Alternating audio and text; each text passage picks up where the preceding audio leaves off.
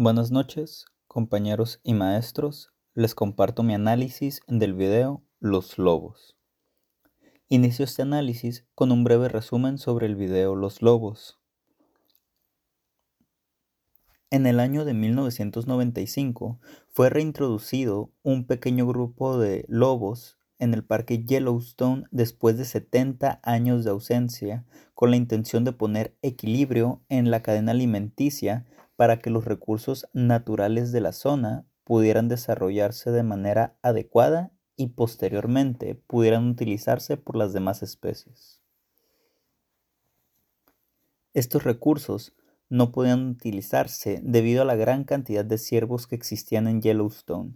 Estos ciervos, siguiendo su instinto natural, redujeron la vegetación del lugar alimentándose de ella. Esto a su vez redujo el pastoreo de otras especies permitiéndoles sobrevivir en estos lugares o en ciertas zonas de estos lugares. Al llegar los lobos, redujeron de manera significativa el número de ciervos, permitiéndole a otras especies subsistir en zonas donde antes no podían estar debido a la falta de espacio y de alimento.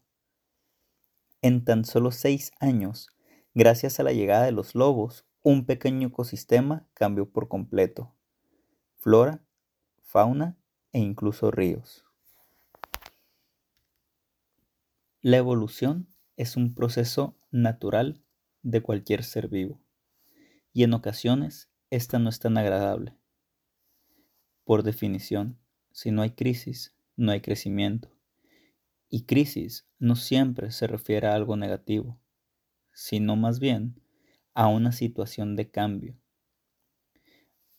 y este cambio en ocasiones se refiere a algo impactante, algo que nos impacte lo suficiente para movernos de un lugar y que podamos ver otras perspectivas que nos enseñen a estar alerta, a estar en constante autocuidado y en constante autoobservación.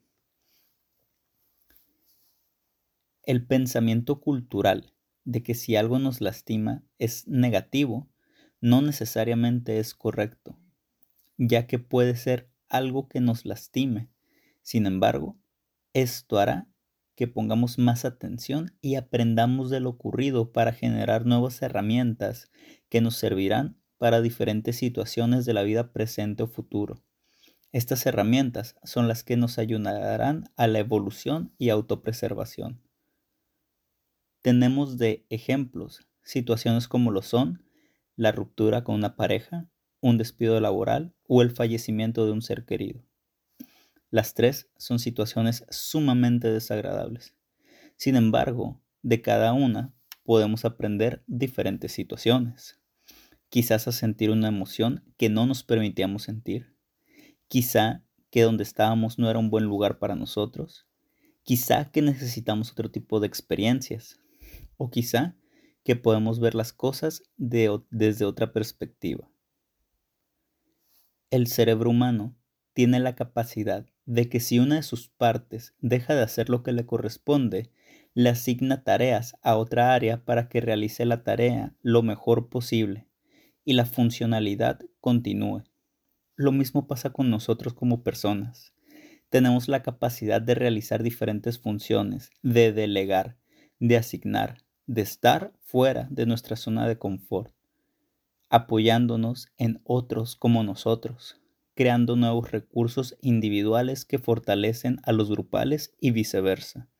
Se podría decir que tenemos todas las respuestas dentro, solo hace falta que llegue la situación adecuada para encontrarse.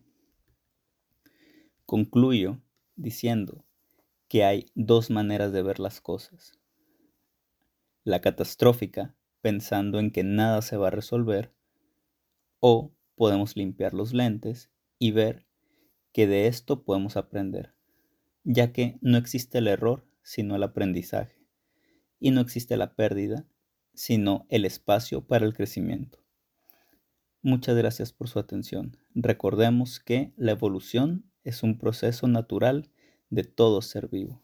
Hasta luego, buenas noches.